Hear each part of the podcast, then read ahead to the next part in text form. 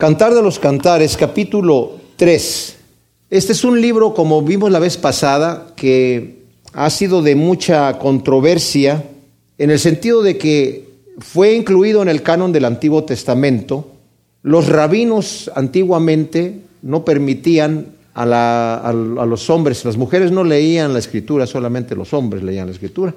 No permitían a los hombres leer la escritura hasta que tuvieran 30 años de edad porque es un libro que habla acerca de la relación entre el hombre y la mujer. No se menciona la palabra Dios en ninguna parte más que en un solo versículo, casi al final, y solamente es para compararlo con el fuego, en donde dice en el capítulo 8, versículo 6, ponme un sello sobre tu corazón como una marca sobre tu brazo, porque fuerte como la muerte es el amor, y obstinados son los celos como el Seol. Sus ascuas son ascuas de fuego, y sus llamas llamarada de Yahvé y es hasta abreviado el nombre de Dios, pero lo está utilizando nada más como referencia al fuego de las flamas del amor, ¿verdad? Entonces es algo como muy especial.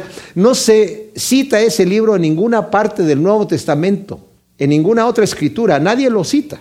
Y porque no se mencionan en este libro situaciones divinas, fue uno de los libros que quedaron en cuestión cuando estaban haciendo el canon del Antiguo Testamento, que se hizo en el año 70 después de Cristo eso fue cuando ya los rabinos dijeron esto es lo que es palabra de Dios. Aunque ya estaba, de alguna manera ya se tenían las escrituras que se citaban, el Señor Jesucristo las citó, lo citaron los apóstoles, fueron escrituras que fueron citadas en las diferentes cartas, se sabía cuáles eran los profetas, cuáles eran los libros de Moisés, cuáles eran los, los salmos que comprendían todos los libros poéticos. Y los únicos dos libros que estaban en duda eran Esther, porque no se menciona la palabra Dios, aunque habla del pueblo hebreo, y este libro de Cantar de los Cantares. Al final fue incluido en el canon del Nuevo Testamento. Ahora, algunas personas han interpretado esto, que, claro, dicen, ¿cuál es el objetivo de este libro? Unos han dicho locamente que es el manual bíblico de la sexualidad. Pues, mis amados, no necesitamos nosotros un manual de la sexualidad, y mucho menos en la escritura, ¿verdad? No necesitamos instrucciones, ¿ok? El Señor ya ha puesto ya esas cosas en nuestro corazón.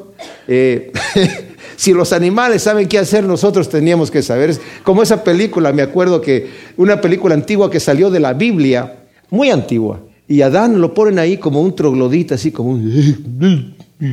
Y, arranca una banana, un plátano, y no sabe qué hacer con él. Entonces lo aprieta de la parte de abajo y le sale el plátano así por arriba y ah, ya se lo empieza a comer.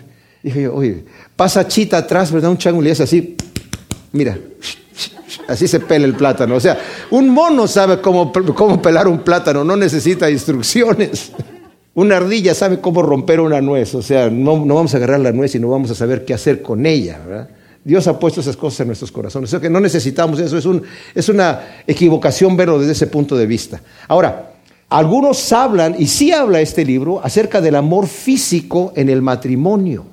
No solamente el amor físico, sino el amor puro el amor fuerte, ese amor intenso. Algunos lo han visto como el amor solamente de la noche de bodas, pero cuando lo examinamos, pues el amor de la noche de, bodas es algo que es natural en una pareja, que es fuerte, normalmente, ¿verdad? El problema es mantener ese amor en el matrimonio después de muchos años. Y eso es lo que yo estoy viendo en este libro. Y eso es los que lo vieron los judíos, que lo injertaron en el canon del Antiguo Testamento, es como una alegoría entre Yahvé e Israel, el amor que Dios tiene por su pueblo. Y luego los cristianos lo han tomado como una alegoría entre Cristo y su iglesia.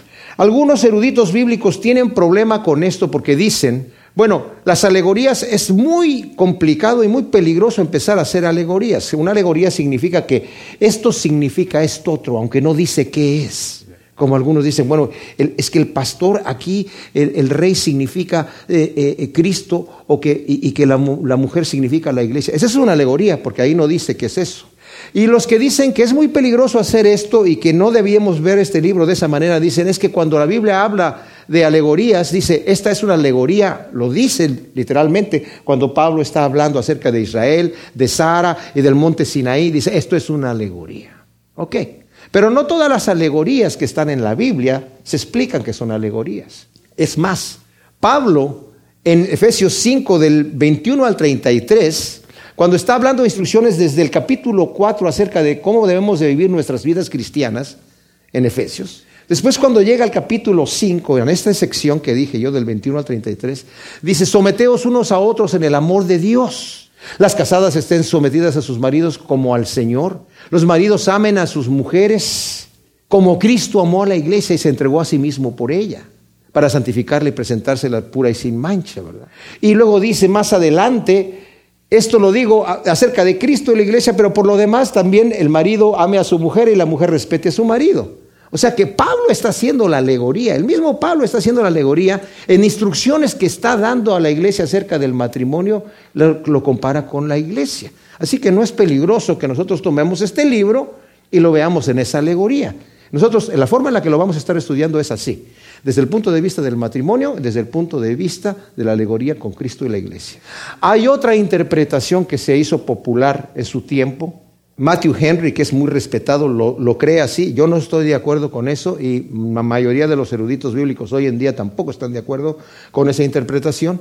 Si alguno de ustedes tiene la Biblia amplificada que está en inglés, ellos ya lo leen así y dicen que la sulamita representa definitivamente a la iglesia, pero que la sulamita está enamorada de un pastorcito que es pobre, que representa a Cristo y que de repente llegue el rey Salomón, ¿verdad?, a tratar de, seducir a la, a, la, sulamita, que es el mundo.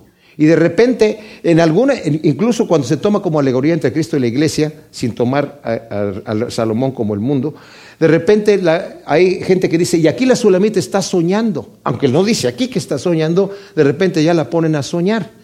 Entonces nosotros no la vamos a poner a soñar, ni vamos a pensar en el pastorcito que está allá, porque de repente dice, está la sulamita ahí delante del rey y de repente su mente ya se fue con su amado, ¿verdad? Aunque está delante del rey. Y es como que forzar una interpretación en algo que, que no está allí, ¿verdad?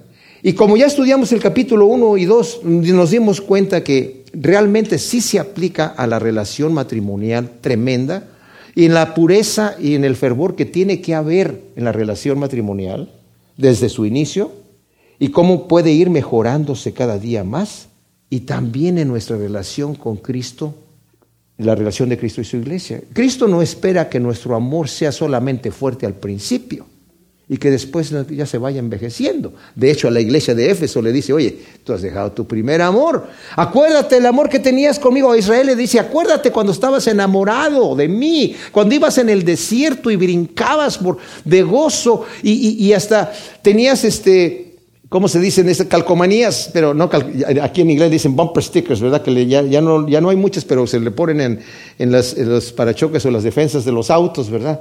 Allá imagino que se los ponían atrás de los camellos, no sé a quién se los ponían, ¿verdad? Pero de alguna manera tenían ahí, escribir en algún lado el grafiti, lo escribían por algún lado, decían, santidad a Jehová, ¿verdad? Acuérdate de ese amor que tenías conmigo. Entonces, ya vimos nosotros cómo empieza este libro y va en este canto de amor. En realidad, en el libro original no dice en qué momento entra, así que algunos de los comentaristas bíblicos han imaginado ya cuando ella es la que está hablando, cuando está hablando él y cuando está hablando un coro. Incluso en el libro de Job también era una, digamos, una obra de teatro en donde de repente había el coro que cantaba y de repente estaban los amigos de Job y estaba Job mismo y estaban los diferentes personajes.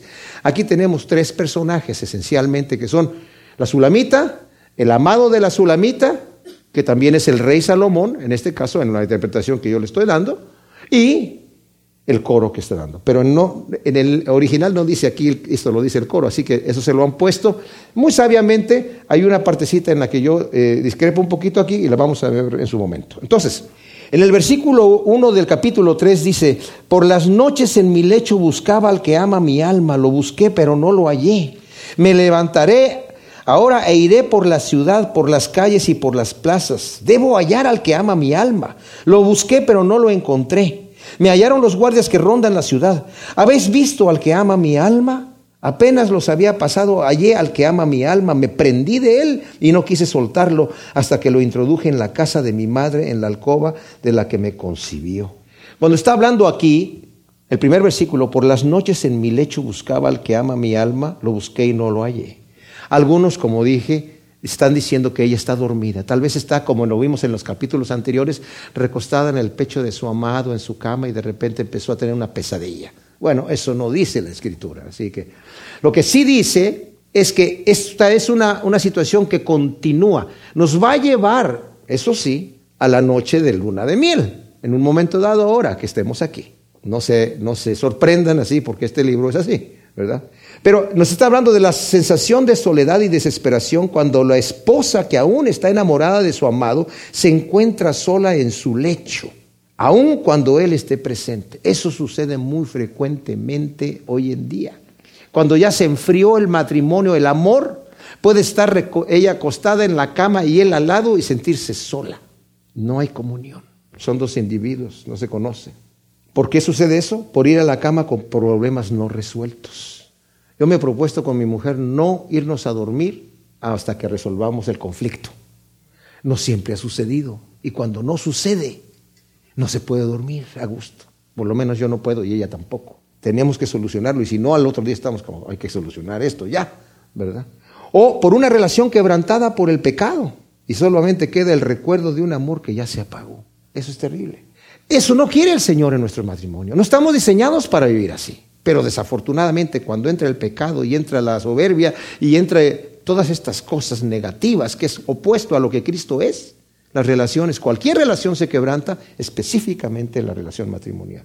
Pero cuando lo llevamos al punto, Cristo y la iglesia, nosotros y nuestro amado, nosotros que somos la esposa y nuestro amado, a veces nos despertamos en la noche con esa sensación de soledad. A medianoche nos despertamos atribulados, sintiendo que nuestro amado Señor está ausente. ¿Por qué? Por ir a la cama sin haber tenido un tiempo de intimidad con Dios antes de dormir. Nos despertamos y sentimos que algo nos falta, que el Señor no está allí. Aunque esté, no lo sentimos.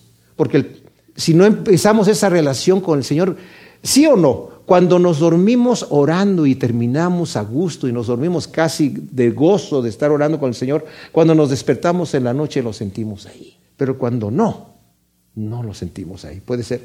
O por algún ataque del enemigo, ya sea en angustia, ya sea en pesadilla. Estás pasando un grave conflicto, un grave problema, te despiertas en la noche y tu problema está allí y sientes que Dios no está contigo. O porque tuviste una pesadilla y sentiste algo mal y sientes que el Señor no está ahí. Hay algún conflicto. Un ataque puede ser. O por algún pecado no arrepentido. Te despiertas en la noche y sabes que ahí ese pecado está haciendo división entre Dios y tú. Esa es la, descripción del primer versículo aquí. Por las noches en mi lecho buscaba al que ama mi alma, lo busqué, pero no lo hallé. Tanto desde el punto de vista del matrimonio y desde el punto de vista de nuestra relación con Dios. Pero ¿qué sucede? Dice el versículo 2, me levantaré ahora e iré por la ciudad, por las calles y por las plazas. Debo hallar al que ama mi alma. Lo busqué, pero no lo encontré. En el matrimonio, la esposa, pero mucho más el esposo, debe ser. No descansa hasta solucionar el problema y restaurar la relación. Esa es la actitud que debe haber. Me, desperté en la noche y hay el conflicto. Oye, Vamos a orar. Yo necesito por lo menos, si yo fui el que hice, ofendí a mi mujer, aunque yo haya tenido la razón, la ofendí. ¿Se acuerdan cuando el Señor le fueron a cobrar el impuesto del templo? Y dijo el Señor que era injusto cobrárselo al, hijo del rey, ¿verdad? Y dijo él, bueno, Pedro, ¿a quién le cobran ellos? ¿A los, a los extranjeros o a los hijos? Dice, bueno, a los, a los extranjeros. Bueno, dice, no importa, para no ofenderlos. No voy a ponerme a discutir con ellos, ve y saca un pez y vas a encontrar un estatero y paga por tu impuesto y por el mío. Entonces, para no ofender, si yo he insultado a mi esposa, en la noche la abrazo, ¿verdad? Y restauro la relación. O sea, lo que está haciendo esta mujer, me levantaré, no dice, me voy a quedar así sola. No está mi amado, bueno, pues que se ande, ande por donde se le pegue la gana. No, ella tiene esa necesidad. se me voy a levantar y lo voy a encontrar. Pero en nuestra relación con Dios, buscamos en oración hasta recibir el perdón, la misericordia, el consuelo, la comunión, el amor y la paz de su Espíritu. Ok, no oramos antes, tenemos un pecado no arrepentido, tenemos un conflicto con el Señor y por eso cuando nos despertamos en la noche estamos inquietos y estamos, ¿qué, estamos, qué vamos a hacer? Darnos la media vuelta y querer dormirnos así eh, a fuerza. No, ponerme a cuentas con Dios. Él está inmediatamente dispuesto. Dios no se duerme. Tal vez si yo le quiero pedir perdón a mi esposa en la noche y me dice, no me molestes porque estoy dormida. Eh, mañana hablamos, ¿verdad? Y yo me quedo así con el gusanito hasta mañana. Pues no digo que eso pase, pero más digo que tal vez que pase, ¿verdad? He oído. Pero hay esa decisión. Y luego el versículo 3, me hallaron los guardias que rondan la ciudad. ¿Habéis visto al que ama mi alma? Los guardias no necesariamente son hombres de carácter noble. ¿eh? Lean el versículo 7 del capítulo 5. Dice, los guardias que rondan la ciudad me hallaron, me golpearon y me hirieron. Los guardias de las murallas me despojaron de mi manto. O sea, aquí ya los hombres estos ya se fueron por otro lado. Pero ella está en su desesperación tanto de encontrar a su amado que va con los guardias, con el peligro incluso de que le hagan daño. Han visto a mi amado. O sea, no, no descansa, es incansable. Jacob en Génesis 32 era un hombre que tenía la decisión de continuar y de ir hacia aquello que necesitaba tener y no descansó hasta obtenerlo. Y eso es lo que nosotros necesitamos tener, no darnos por vencido inmediatamente, bueno, el Señor no está conmigo, bueno, pues ni modo, o sea, tampoco hay que lucharle tanto, no, sí, hay que lucharle. O sea, si Él no quiere, pues entonces yo tampoco. No, no, con el Señor no, no nos podemos dar ese lujo, ¿verdad? Con el Señor no nos podemos dar ese lujo. ¿Y qué pasó con, con Jacob cuando estuvo peleando, literalmente dice ahí, con Dios, con el ángel del Señor, en el, Génesis 32? le cambió el nombre y le dijo, te voy a cambiar el nombre de Jacob, el usurpador, el que toma por el calcañar, por Israel, Dios prevalece. Lo bendijo, pero al bendecirlo le descoyuntó el hueso del muslo de la cadera, pero lo bendijo. O sea que al otro día dice que andaba cojeando así Jacob y dice, ¿qué te pasó? Estoy bendecido, ¿verdad? Fue bendición para él. Apenas los había pasado allí al que ama mi alma, me prendí de él y no quise soltarlo, hasta que lo introduje en la casa de mi madre, en la alcoba de la que me concibió. La bendición de la relación restaurada y la determinación de consolidarla y aún fortalecerle en un amor genuino, tanto en el matrimonio como en nuestra relación con Dios. Ya una vez restaurada, consolidada, yo les digo, mis amados, los problemas no necesariamente tienen que dejar cicatrices en una relación pueden utilizarse para hacerla más fuerte, porque ya se pasó por ese problema. No todo es color de rosas, y nunca es así, ni en nuestra relación con Dios, ni en nuestras relaciones matrimoniales, ni con relaciones con nuestros hijos o con, cualquier persona, ¿verdad? Pero sobre todo en esas dos íntimas relaciones con nuestra relación con Dios y con nuestra, nuestro cónyuge, no todo es color de rosas. Entonces, pero cuando se restaura esa relación viene a ser todavía más fuerte. Y luego dice, lo introduje en la alcoba de la casa de mi madre. Y esto es como Isaac y Rebeca. En Génesis 24, 67 leemos que una vez que Eleazar trajo a Rebeca delante de Isaac, él la introdujo en la tienda de su madre a consolidar la relación matrimonial. Era una costumbre, algunos eruditos piensan que era una costumbre antigua, hebrea, para consolidar el matrimonio. O sea, tal vez tenía su casa, pero la metió en la casa de su madre. Y aquí ella es la que lo mete a él en la alcoba de su madre, de la que lo concibió. Y luego él dice, según la Biblia textual, ahora es, habla él, y dice, os conjuro, oh hijas de Jerusalén, por las gacelas y por las siervas del campo, no disturbéis el amor, ni lo despertéis hasta que quiera. O sea, obviamente está describiendo como lo describió ya en el 2.7, que leemos las mismas palabras, oh hijas de Jerusalén, os conjuro por las gacelas y por las siervas del campo, no disturbáis el amor, ni lo despertéis hasta que quiera. Y lo vuelve a repetir en el 8.4. Describe el momento de intimidad en el matrimonio, el momento íntimo de unión en el matrimonio. Hebreos 13.4 dice, honroso es el matrimonio y el hecho sin mancilla. El Señor hizo el sexo para que lo disfrutemos, pero dentro de la relación del matrimonio, y dice, es honroso. Así lo hizo el Señor y así debe de utilizarse. Para placer también, no solamente es para procrear hijos, ¿verdad? Y estos momentos de intimidad se describieron ya en Cantares 2 del 3 al 6, en el 3, 4 y en el 8 del 1 al 3, que son antes de los textos ya mencionados. Ahora dice un erudito bíblico que se llama Kinlaw, Dice, ¿dónde en la literatura humana encuentra uno un texto tan erótico y a la vez tan moral como este? O sea, ¿se dan cuenta ustedes? Este libro está hablando de cosas que son tremendas. Como dije yo, los rabinos no permitían a los hombres leer este libro hasta que cumplieran 30 años, porque está hablando de, de esa relación matrimonial, pero lo está haciendo de una manera tan pura que como otros eruditos bíblicos dicen, cuando estamos hablando del amor de Dios en los demás libros, que es relacionado entre el amor de Cristo con nosotros, cuando entramos en el cantar de los cantares, dice, es como entrar en el lugar santísimo.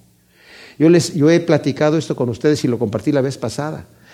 Eh, una vez estaba yo en mi intimidad orando al Señor a solas y sentí que el Señor me dio una revelación personal para mí, que era, así como es fuerte ese deseo físico de posesión, cuando es el momento sexual de decir, mi mujer es mía y yo soy de ella, cuando va más allá que el puro sexo, cuando va incluido el amor genuino, esa sensación de posesión es la que el Señor quiere que yo tenga cerca de Él. Mi amado es mío, yo soy suyo. Señor, tú eres mío y lo abrazo así. Claro, no tiene que ver sexualmente con, con lo físico, pero es una fuerza tan así de que yo soy tuyo, Señor, y con ese celo me vas a, a querer que sea tuyo, únicamente tuyo, y tú únicamente mío. Tremendo, ¿verdad? Cuando tenemos esa relación con nuestro Dios es realmente Impresionante. Y luego dice el versículo 6, ¿qué es lo que sube del desierto como columnas de humo perfumado con mirra e incienso y con todos los aromas del mercader?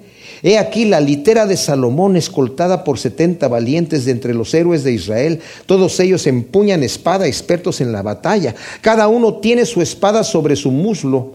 Por los peligros de la noche, el rey Salomón hizo para sí un palanquín de las maderas del Líbano. Hizo sus columnas de plata, su respaldo de oro, su asiento de púrpura, su interior tapizado con amor por las hijas de Jerusalén. Salid, oh hijas de Sión, y contemplad al rey Salomón con la diadema que lo coronó su madre en el día de su boda, en el día del gozo de su corazón. Y para mí este, este sector que está aquí es el coro el que está cantando aquí y describe algo imponente que sube como el del desierto. Y ese algo Puede ser la carroza de Salomón. De hecho, en algunas de sus versiones dice esa, no, es, no de eso o algo, porque la descripción es, de, es femenino, ¿verdad? Algunos dicen que a lo mejor se refiere a la sulamita, que ya va dentro de la carroza. No sé, es como forzar un poquito la cosa, ¿verdad? Porque ella es la que está diciendo, ¿qué es esa cosa? Bueno, en realidad, es como dije yo, algunos dicen que es el coro. Pero nos deja ver aquí, mis amados, la belleza y majestuosidad de nuestro amado Señor viniendo a nuestro encuentro. ¿Se imaginan ustedes cómo será cuando venga el Señor en su regreso? Va a ser algo imponente, ¿verdad? A recoger a su iglesia. Pero también, cuando habla de los valientes de versículos 7 y 8, simbolizan el cuidado y protección con la que el amado, el rey, cuida de su amada por el extremo valor que ella representa para él. Y qué importante es que el esposo cuida y proteja y honre a su mujer como vaso fino, más frágil y como acoherederas de la gracia de Dios. Primera de Pedro 3:7 dice que nosotros los eh, hombres debemos amar a nuestras mujeres como a vaso frágil, finamente cortado, no que se rompe, bueno, sí se rompe también fácilmente. Pero dice, ten cuidado, ¿verdad? Porque son coherederas de la gracia de Dios para que tus oraciones no tengan estorbo. O sea, si tú no tratas bien a tu esposa con cariño, dice, Señor, yo no quiero saber nada de ti, no te escucho. Ve y pídele a otra persona, porque yo, esta es mi hija y me la cuidas. Yo te la estoy entregando para que me la trates bien. Cantares capítulo 4, Cantar de los Cantares de Salomón. Hemos visto hasta aquí cómo nos describe, viene describiendo ya desde el capítulo 1, ¿verdad? El encuentro de la Sulamita con su amado, y el encuentro nuestro con el Señor, de un amor genuino, de un amor que tiene que durar, de un amor que es para siempre, de un amor que tiene que ir construyéndose, que tiene que ir enardeciéndose cada vez más. El Señor nos ha dado a nosotros todo lo que nos ha dado con un propósito santo, perfecto y puro. El hombre es el que ha utilizado lo que Dios nos ha dado para corromperlo. Y una de las cosas más tremendas es el sexo. Este libro, como dije yo, es, es tan explícito en las cosas que dice que los rabinos no dejaban leerlo a los jóvenes hasta que tuvieran 30 años, supuestamente para que se les apagara esa, esos deseos que no los podrían controlar, para que no hubiera algún pensamiento fuera de la moral correcta y santa que deberían de tener en su juventud. Bueno, dicen que las mujeres tienen su punto máximo de deseo sexual entre la edad de los 30, ¿verdad? Los hombres dicen que de los 20, 30, 40, 50, 60. Bueno, eso es lo que dicen, ¿verdad? He oído por ahí. Esa es la estadística. Pero vamos a ver un detalle aquí en este capítulo 4, que es bien especial para que lo tengamos en la mente. La Sulamita obviamente era una mujer, como lo vimos en los estudios anteriores, que dice, soy negra, soy morena porque el sol me ha quemado. Mis hermanos me pusieron a guardar sus viñas y la, mi propia viña no la guardé. Dice, soy morena pero soy hermosa, como las cortinas de Salomón, que son negras y son hermosas. Y tal vez ella no se veía muy hermosa porque era así, porque estaba morena por el sol. Eh, en aquella época, como mencionamos anteriormente, el estar eh, bronceado no era algo deseable. La mujer procuraba que el sol no le pegara casi nada, ¿verdad? Y entre más clara fuera su piel, más atractiva era. Hoy en día no es así, obviamente, no, no necesariamente es así, quiero decir, pero el detalle es que nosotros como la iglesia tampoco nos vemos muy hermosos a nosotros mismos, si nos vemos correctamente bien, ¿verdad? Porque hay algunos que a lo mejor dicen, pues no estoy tan mal, Señor, este, te sacaste la lotería, ¿verdad? Yo sabía por qué me escogiste. No, no, no, ¿verdad? Sino que el detalle es que nosotros no nos vemos así, pero el Señor sí nos ve así. Y lo va a decir más adelante. El Señor nos halaga, porque hemos sido hermoseados por el Señor. Ya no nos ve como nosotros nos vemos. Él nos ha hecho unas nuevas criaturas a su gusto, a su entero gusto, gobernados por su Espíritu Santo, que es un detalle que vamos a ver. Ahora, como dije yo, la Sulamita tal vez no se veía muy hermosa a sí misma, aunque ella dijo soy hermosa, obviamente. Nosotros como iglesia pues no nos vemos así, pero ahora le toca al rey chulear a su mujer. Le toca al esposo chulear a su mujer. Mis amados, cuando nos casamos estamos atraídos a nuestros cónyuges, ¿verdad? Mi mujer era muy atractiva para mí en el momento cuando éramos novios y cuando nos casamos. Pero ¿saben qué? Tengo 44 años de casado y todo, es más atractiva todavía para mí. Porque yo me he propuesto amarla. Y además de eso, Dios la hace atractiva para mí.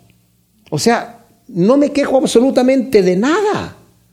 Vamos cambiando, obviamente, cada siete años nuestro cuerpo es totalmente diferente a lo que fue antes. Totalmente. Somos otra persona. Yo ya llevo varios siete años cambios de varias veces, ¿verdad? Y ella también. Pero el, detalle es conservar esto, conservarlo. Esto no, no solamente es para la noche de miel, de la luna de miel, que sí lo va a mencionar aquí. Esta es la noche de la luna de miel. Lo vamos a leer aquí. El hombre aquí, como dije yo, habla como una tercera parte de lo que habla la mujer. Y como lo estudiamos la vez pasada, eso no es nada nuevo, continúa todavía la situación. Pero aquí casi todo el capítulo 4 es Él hablando. Y en este caso es Dios hablándonos a nosotros. Así que tomemos lo que el Señor nos dice ahora, ¿verdad? Porque es realmente importante y es tremendo. Ahora, yo me iba a traer una fotografía de, no la, no la quise poner porque es casi una burla, de los literalistas que han hecho una imagen de la sulamita, que los ojos como paloma y el cuello como la torre de... y es, grotesco. Entonces dije, no, aquí no, no vale la pena, porque distrae, ¿verdad? Tal vez algunos de ustedes han visto un folleto de esas cosas ahí. Yo lo vi en un folleto y después lo busqué en el internet, ya estaba la misma eh, eh, dibujo y no, no, no vale la pena, ¿verdad? Para reírse un rato no vale la pena. Salomón describe de manera muy poética la belleza de su amada en la noche de boda. Lo primero que le dice es, aquí eres hermosa, amada mía, he aquí eres hermosa. ¿Se imaginan a ustedes que Dios te esté diciendo a ti, eres hermoso, eres hermosa? Para mí tú eres hermoso y eres hermosa. El Señor no nos ve así como, ah, como piojos, como ratas, aunque seamos eso. Yo me acuerdo que una vez, hace mucho tiempo, había un grupo de jóvenes que estaban predicando allá en México.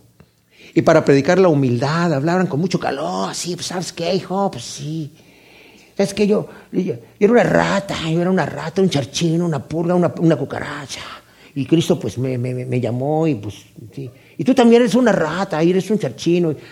Y yo me acuerdo que estábamos en una cárcel, ¿verdad? En Lecumberri, que ya no existe. Y estaban ahí los presos y, y, uno dice, oye, joven, dice, ¿por qué nos habla así? Dice, nosotros estamos presos aquí por X motivo. Dice, yo soy médico, este mi amigo aquí es abogado eh, o arquitecto, no sé. Dice, pero ¿por qué nos está insultando así? ¿Verdad? O sea, aunque nosotros nos veamos así, yo me puedo ver a mí mismo así. ¿Se imaginan que el Señor me esté diciendo, tú eres hermoso para mí? No te estoy recibiendo así con cara de fuchi, de que, Aquí viene Alejandro, a ver, ok, sí, dijo, dime lo que quieras, ajá, ajá, ajá, ajá, ok, pero sí, no te me acerques tantito, tanto, hueles mal.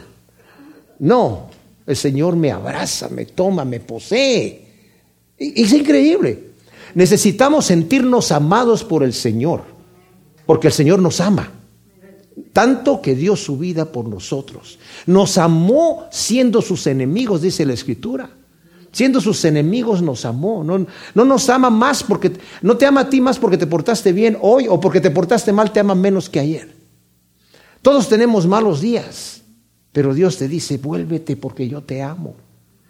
¿Cómo estaba el padre del hijo pródigo, mis amados? Cuando llegó su hijo no dijo, Uf, espérate, muchacho, ve y cámbiate. No dijo, ah, cuando lo recibió lo abrazó y se le tiró al, cuello, no dijo, ¡eh, eh, eh!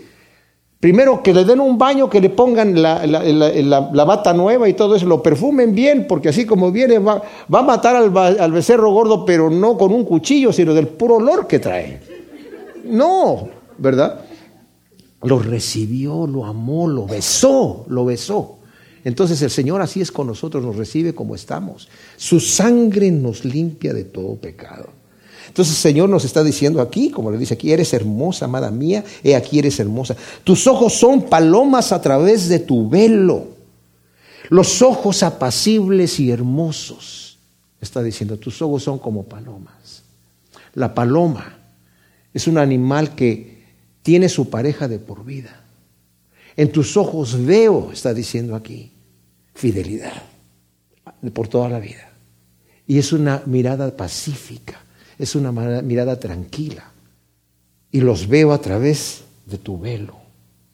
Tus cabellos como un rebaño de cabras. Ahora, yo sé que hoy en día tal vez decirle a nuestra esposa, oye, tus, tus cabellos son como un rebaño de cabras, va a decir, ¿qué pasó? Déjame irme a peinar entonces, pues. Déjame ir a trasquilar. no, el detalle es que si ustedes van a Israel y ven a los pastores como están allí en, las montañas con sus ovejas, al ver la manada de las ovejas desde lejos, a veces parece como pelo, ¿verdad? Ondulado, porque de lejos se ve todo bien rico, ¿verdad? Bien bonito. Entonces, eso es lo que está diciendo. La sulamita tiene el pelo negro, completamente negro, y dice, tú, ella entendió el piropo, pues.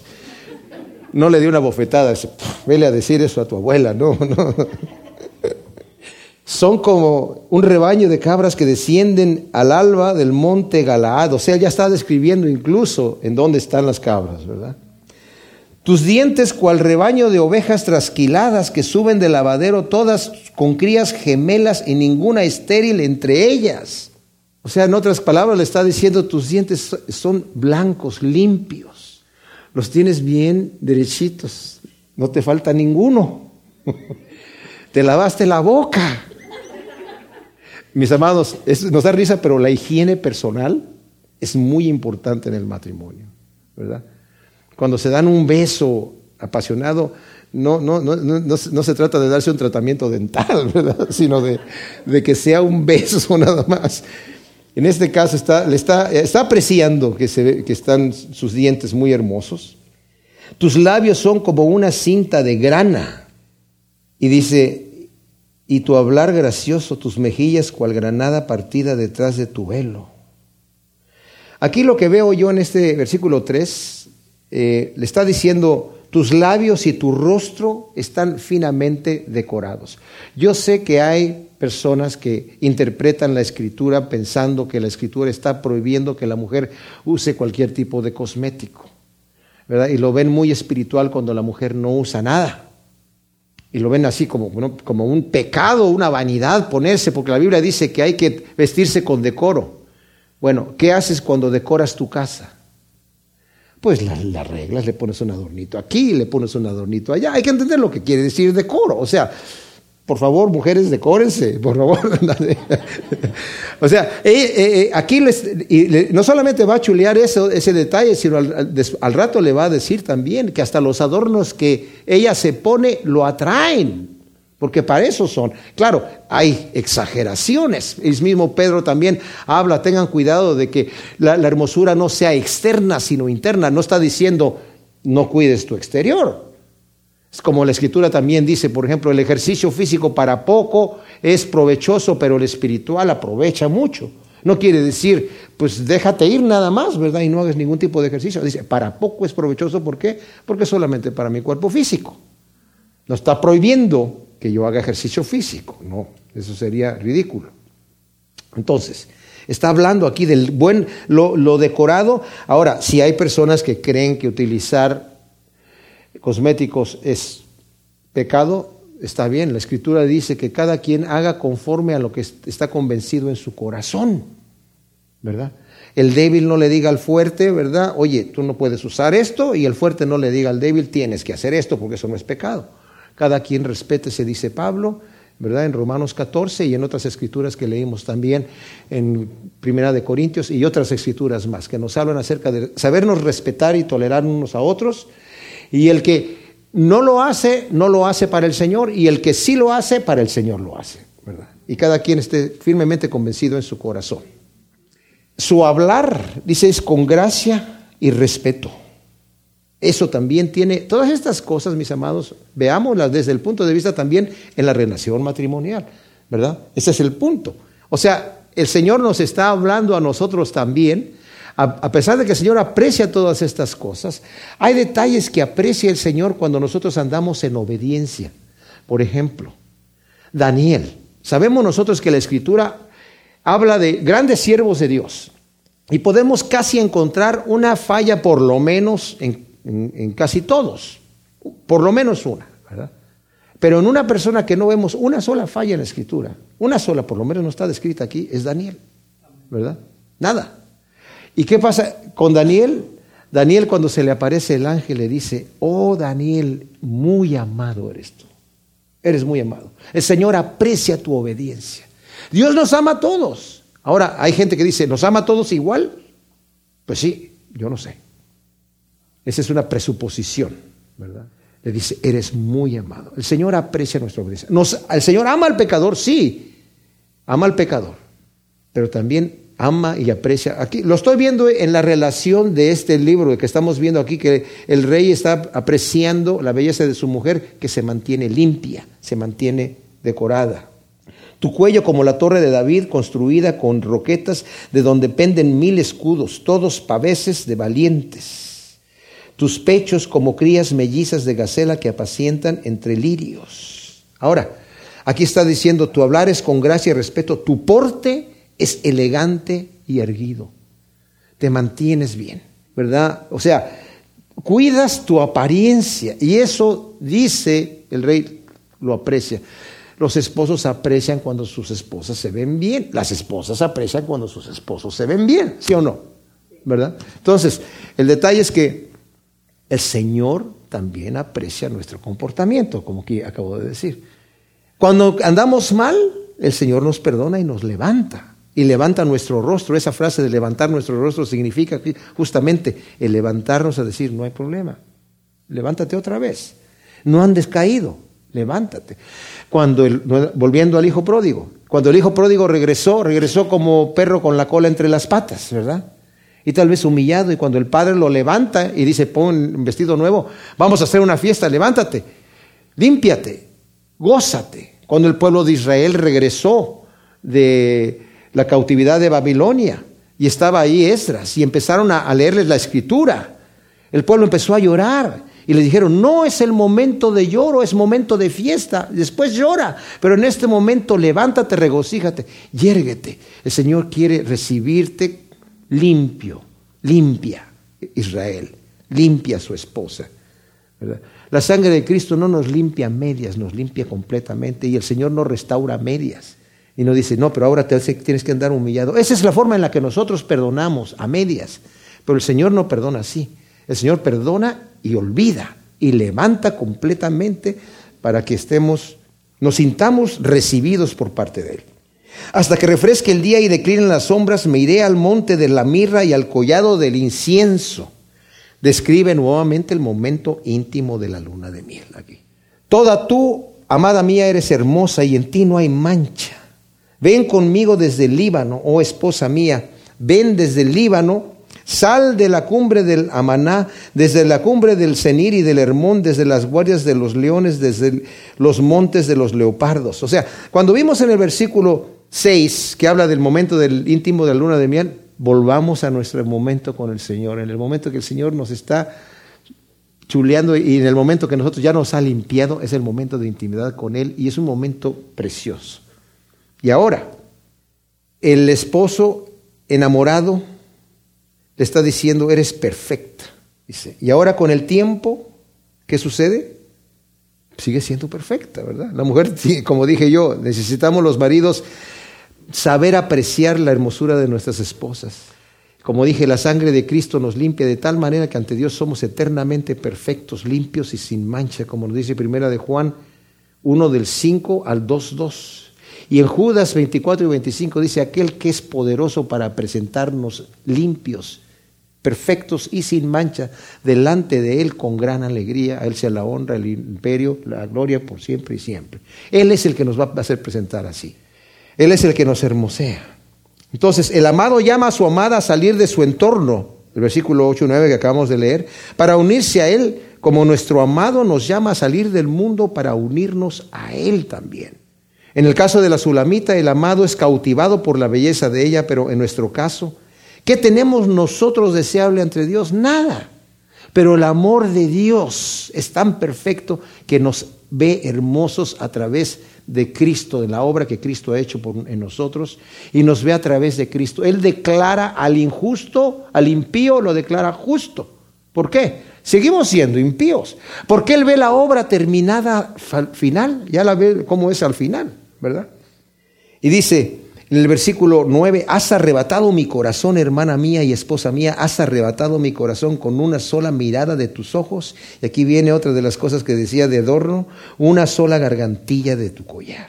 Cuán perfecto es tu amor, hermana mía y esposa mía, cuánto mejor es que el vino son tus caricias y cuánto mejor la fragancia de tus ungüentos que todos los perfumes. Oh esposa mía, tus labios destilan miel, la miel y la leche están debajo de tu lengua, y el aroma de tus vestidos es como la fragancia del Líbano. El esposo, como dije, profundamente enamorado de su esposa, disfruta de su compañía, de su amorosa compañía, en una relación así dura para toda la vida. Y para Dios, nuestra entrega a Él y la íntima comunión en acciones de gracia y en oraciones son el grato aroma que asciende como incienso ante su presencia, según nos dice Apocalipsis 5, 8. Versículo 12 dice, Huerto cerrado eres, hermana mía, esposa mía, fuente cerrada, manantial sellado. Es una posible referencia poética al aprecio que el amado tiene por la virginidad de su amada. Eres fuente cerrada, dice aquí. Eres manantial sellado. El falso concepto de querer llegar al matrimonio con, entre comillas, experiencia sexual es, terrible, es terrible. No necesitas experiencia para llegar al matrimonio. En, en, la actividad íntima, el descubrirse es algo hermosísimo y no querer copiar las abominaciones que hace el mundo. Y cuando venimos nosotros a Cristo, tal vez no nos sentimos vírgenes porque no lo somos espiritualmente hablando y tal vez físicamente también. Pero Él nos hace nacer de nuevo.